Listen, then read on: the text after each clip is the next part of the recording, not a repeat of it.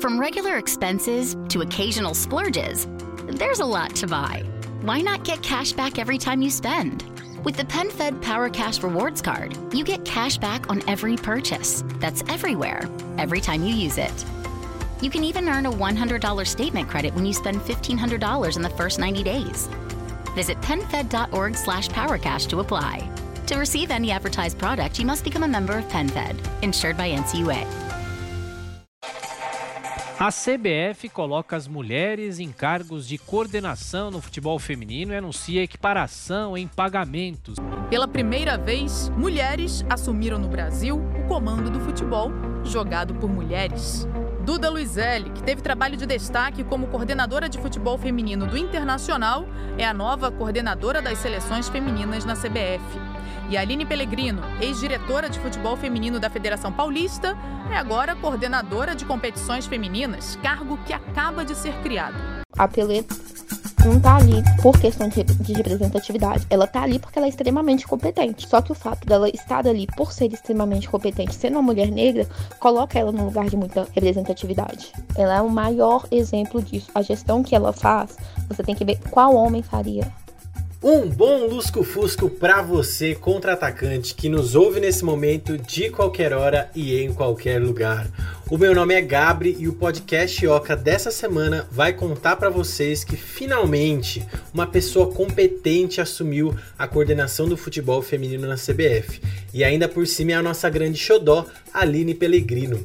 A então coordenadora do departamento de futebol feminino da Federação Paulista aceitou o convite extremamente tardio da CBF para encabeçar um novo cargo, o de coordenadora de competições femininas da CBF.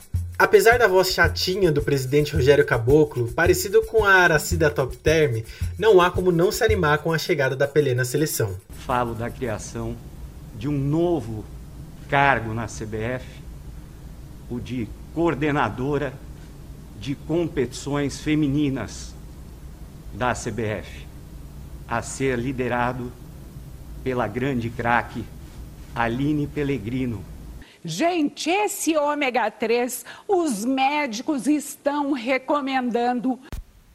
Mas afinal de contas, quem que é a Pelé e por que que ela chegou até aqui? Oi, meu nome é Aline Pellegrino, eu sou zagueira, tenho 29 anos e jogo no Rossianka, na Rússia. Zagueira, bem zagueira mesmo ali, da marcação, é, na força da bola aérea, pela altura.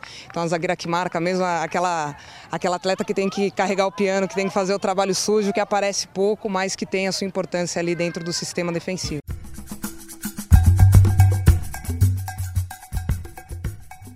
A zagueira revelada no São Paulo, junto com craques como Cici e Kátia Silene, jogou a maior parte da carreira pelo Centro Universitário Uni Santana, que mantinha equipes femininas para disputas estaduais e nacionais. Com passagem até pelo futebol russo, a Pelé entrou para nossa história sempre figurando no alto do pódio, integrando a equipe que levou a prata nas Olimpíadas de 2004 e o ouro no PAN de 2007. Desde 2016, seu trabalho na Federação Paulista rendeu muitos frutos atraiu patrocinadores, público e transmissão, coisas triviais há muito tempo no futebol masculino. Sobre isso, inclusive, vale resgatar uma fala da Emily Lima, ex-treinadora da seleção, que usamos alguns programas atrás. Eu não acredito que o futebol feminino vá sofrer com a pandemia, é claro, é claro que adaptações elas vão acontecer, mas o futebol está acostumado a viver em pandemia. Nós vivemos em pandemia há muitos anos não peguei seleção de base, né? Eu tô aí com 29 anos tudo, então quando tinha sub-15 eu tinha feito 16. Quando tinha sub-19 eu tinha feito 20. Então minha primeira convocação foi em 2004, é, direto para o pro projeto olímpico de 2004 de Atenas. Eu já cheguei direto na seleção principal, sem nenhuma experiência antes, né, nas seleções de base. O futebol feminino, por toda a dificuldade que tem de não ter os campeonatos, de não ter tanta visibilidade, Talvez até você, contra-atacante, que ouvia pouco falar sobre o futebol feminino, tenha começado a ouvir um pouco mais sobre a modalidade por aí. Com a audiência crescente acompanhando o número de torcedores cada vez maior nos estádios, claro, quando isso ainda era possível, a modalidade vem ganhando destaque maior na mídia. Mas se engana muito quem vê isso como um mero acaso, é consequência sim de muito trabalho. Isso que a Pelé tem de sobra. Então vamos ouvir um pouco o que ela falou numa live do Museu do Futebol sobre essas mudanças nos cenários pré e pós-pandemia no futebol brasileiro. Assim, é, é, esse é o ponto. Para a gente trabalhar o futebol feminino como um produto, seja no clube, na federação, na confederação, na Comembol, a gente precisa planejar. A gente precisa saber o que a gente quer, onde a gente quer chegar. A hora que a gente souber onde a gente quer chegar, a gente vai ver que caminho que a gente vai trilhar. E para construir isso, passa por investimento. Porque quando a gente fala produto, parece que pronto, está pronto. Ah, o produto futebol feminino está pronto? Então, como é que a gente vai entregar alguma coisa minimamente de qualidade com menos investimento? Dá para fazer. Dá para fazer, porque é o que a, que a, federação vem fazendo, seja através da lei de incentivo, subindo esse sarrafo, e aí você começa a, a, a esses outros players, né, os patrocinadores começam a vir. Eu acho que a gente precisa ter muito claro, seja onde tiver, o que, que eu posso entregar aqui e para quem que eu posso entregar. Do mundo ideal e do, do que for mais simples. O que, que eu consigo entregar nesse momento? É o mais simples? Entregue o mais simples com planejamento, com menos investimento. Ao invés de querer passar o campeonato todo na televisão, vou passar a final e, e a semifinal. Ah, vai ser na TV aberta, fechada? Não tem problema, que seja no streaming. A gente trocou uma ideia também com a Natália Andrade, arroba Nath Andrade, com Y no Twitter, para quem quiser achar que vale a pena que é jornalista do site Deus Me Dibre. Ela ajudou a gente a entender um pouco da relevância da Pelé assumir esse cargo. Eu sou muito fã da Pelé, muito. Acho ela uma mulher incrível, uma mulher sensacional. Dentro de campo ela era absurda, fora de campo ela conseguiu ser mais ainda. É importante, então, alguém que conheça e que realmente se importe com a modalidade, alguém que a gente saiba que daqui a uns anos não vai dar entrevista falando que futebol feminino tem que ter o uniforme apertadinho para chamar a atenção de patrocinador, como eles responsáveis pelas seleções femininas já fizeram. Além disso, o fato dela ser uma mulher negra, porque a gente sabe que no campo a maioria das jogadoras são negras. As negras as pessoas negras no esporte, no geral, não são vistas no lugar da intelectualidade. É aquela coisa, força, explosão, sabe jogar, mas quando a gente chega nos espaços de intelectualidade, treinar, dirigir, comandar equipes, as mulheres negras são completamente esquecidas, como se fosse uma incapacidade. Obviamente, racismo. É um racismo velado até certo ponto, mas completamente explícito. Se a gente pega entre as técnicas, entre as federações, você não encontra mulheres negras o que você vê no campo não se reflete nos cargos de poder. Quanto maior o poder, mais explícitas ficam essas demonstrações de racismo, justamente pela ausência, que ali você passa a ser quase um animal exótico. Você muitas vezes chega, você é a única. Que é o que acontece comigo hoje, o que acontece com a Pelé, que a gente chega nos lugares, nós somos as únicas mulheres negras ali. E ter a Pelé ali mostrando que sim, nós podemos, sim, nós somos capazes, o que falta é oportunidade. Um vídeo que voltou à tona essa semana foi quando a Pelé, ainda atleta da seleção brasileira, em 2011, contou qual era o sonho dela. É ver a modalidade no país né, enraizada com, com as competições, ver a modalidade profissional, todos os clubes aí assinando carteira de atletas de futebol feminino. Eu acho que o, o grande passo para que isso aconteça é um grande título como uma Copa do Mundo ou como uma Olimpíada. Mas eu acho que o grande sonho de todo mundo é realmente ver o futebol feminino brasileiro profissional. É claro que além da Aline, a gente não pode esquecer da Duda Luizelli, que assumiu junto com ela essa função de coordenação das seleções femininas, que era um cargo antes ocupado pelo Marco Aurélio Cunha. A gaúcha Duda Luizelli teve a carreira profissional moldada no internacional e atuou pela seleção brasileira. Nos anos 90, ela inaugurou uma escolinha de futebol apenas para meninas e consolidou a modalidade dentro do Clube Colorado.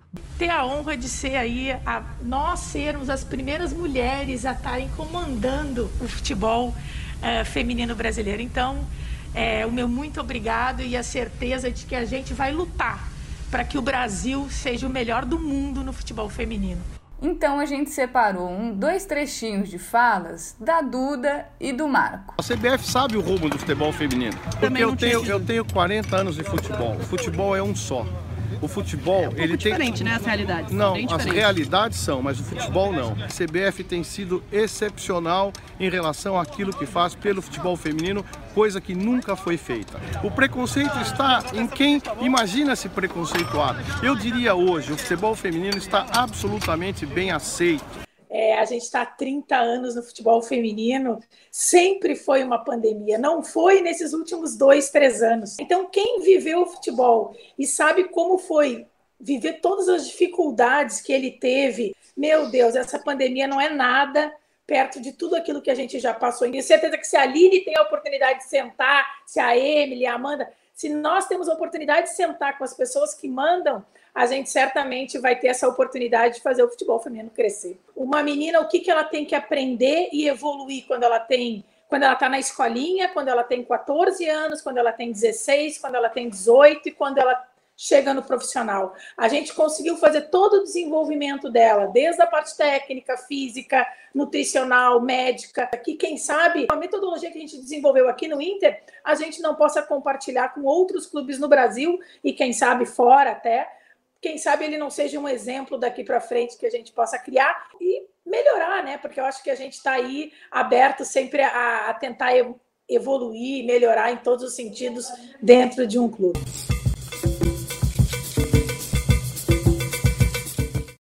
Já uma primeira ação que foi feita junto com a nomeação das meninas foi a mudança na remuneração das atletas que agora vão ganhar a mesma coisa por dia que ganham os caras que jogam na seleção. Vamos ouvir então o Caboclo sobre isso. Antes, o time masculino recebia 500 reais por dia durante o período de treinos, enquanto a diária das mulheres era metade deste valor. A CBF fez é, uma igualdade de valores em relação a prêmios e diárias entre o futebol masculino e feminino. Aquilo que elas vão ganhar de premiação pela conquista ou por etapas das Olimpíadas no ano que vem será o mesmo que os homens vão ter. Ou seja, não há mais diferença de gênero em relação à remuneração entre homens e mulheres a CBF está tratando de forma equânime, absolutamente equânime, homens e mulheres.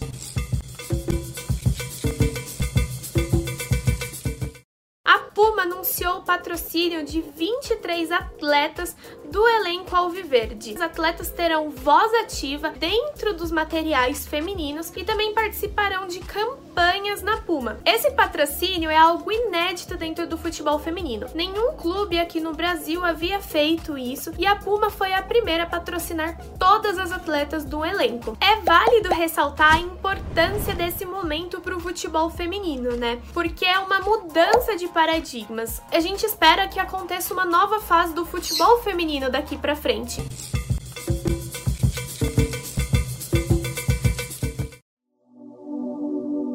A gente sabe que ainda temos um longo caminho pela frente.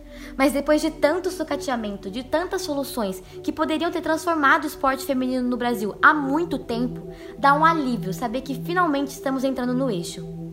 Muita sorte a Pelé e a Duda, que começam em 2020 um trabalho para formar geração atrás de geração de mulheres campeãs do mundo.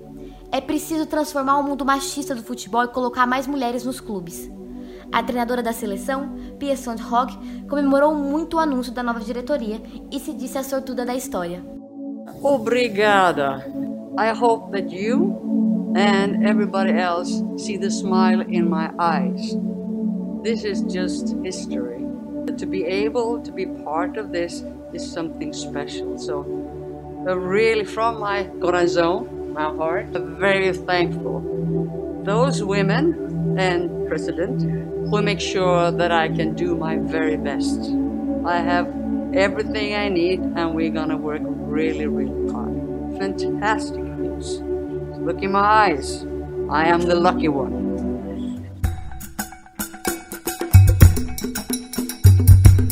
Ter mais mulheres no, nos clubes, a primeira questão é a questão do machismo. É a gente sair desse lugar de ah, mulher não entende futebol, mulher só vai estar tá no futebol porque é mareceteira, mulher só tá no futebol porque é sapatão. Não. Sabe? Ninguém precisa de um pinto para gostar de futebol. Ninguém precisa de um pinto para entender de futebol. O futebol foi construído como um espaço masculino, um espaço de homens para homens, de homens brancos para homens brancos, onde pessoas negras estão ali nos lugares de servir. É a faxineira do clube, é o jogador que está ali para causar, para promover o entretenimento, é o porteiro, é o massagista. A Cici jogar de cabeça raspada permitiu que hoje mulheres pudessem jogar campeonatos e não tivessem mais regras como teve no Paulista de 2001, de que para jogar tinha que ter a aparência feminina. Serviu para que várias jogadoras hoje pudessem performar ou não a feminilidade conforme escolha. Ela sofreu muito, mas abriu porta para outras.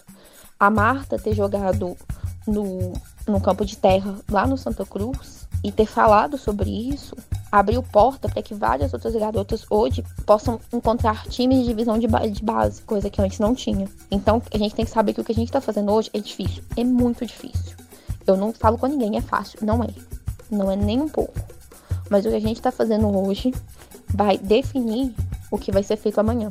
Alô contra-atacante! Se você puder e quiser contribuir com qualquer valor para mantermos as nossas atividades, entre no site apoia-se.com.br barra o contra-ataque e nos dê uma mão. O link está na descrição desse episódio. Este programa teve narrações da Dora Escobar e da Sofia Guiar, pesquisa do Paulo Castro e do João Kerr e entrevista do Juca Ambra e também da Sofia. A edição é minha, do Gabri. O podcast Oca é um oferecimento da Fundasp, a mantenedora da PUC São Paulo. Um abraço e tchau, tchau. Hey, Mid Atlantic, it's me, Winter. Just a heads up, I'm gonna ice and snow all week, but if you're driving a Honda, you'll be fine. And right now, Honda is offering its best ever APR on the entire Honda SUV lineup CRV, HRV, Pilot, Passport, and more. With real time all wheel drive and all the safety features included with Honda Sensing, like a collision mitigation braking system and adaptive cruise control. Oh, and don't forget to turn on your heated seats, it's gonna get cold. Sorry. See your local Honda dealer today. It's a great time to get a great deal on a new car when you get approved for an auto loan from PenFed.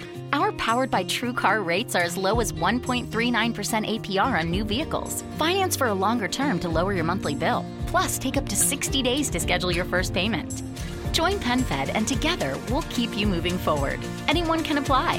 Visit penfed.org slash auto or call 1-800-247-5626. To receive any advertised product, you must become a member of PenFed, insured by NCUA.